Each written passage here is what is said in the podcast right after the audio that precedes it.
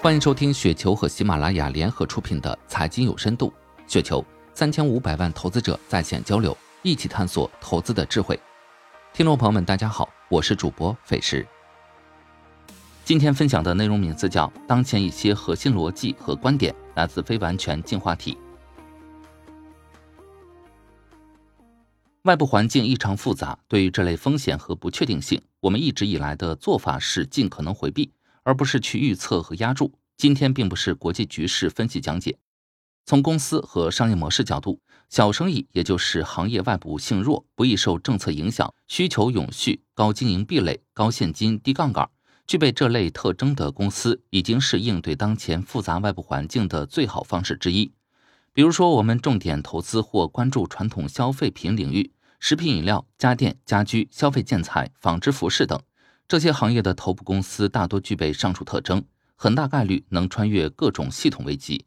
风险无非是盈利的中短期的些许波动，低杠杆和定价能力决定了不会大幅波动。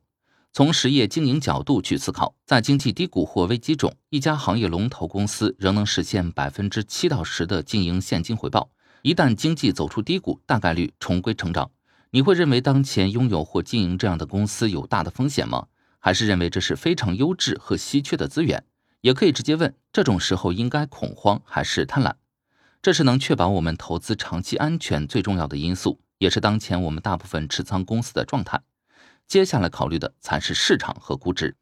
价格围绕价值大幅波动是资本市场的最典型特征，尤其是在极端市场环境下，决定股票价格很可能已经不是价值本身，最典型的就是各类机构和资金的被动卖出行为。所以说。预测或在意这一阶段的股价和估值波动，实际上已经失去意义。比如，我们认为一家优秀成长公司跌到十五倍，已经具备明显的投资价值；到十二倍，具备很高的安全边际。但在一个极端的市场环境下，它可能跌到十倍甚至八倍，但也很可能不会。没有人能预测。我们能做的，就是在它已经具备很高投资价值的时候，去锁定潜在收益。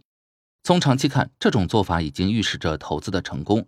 而此时你去预测和压住市场是否会继续下跌，包括大幅减仓来应对，那就从投资变成了市场博弈的零和游戏。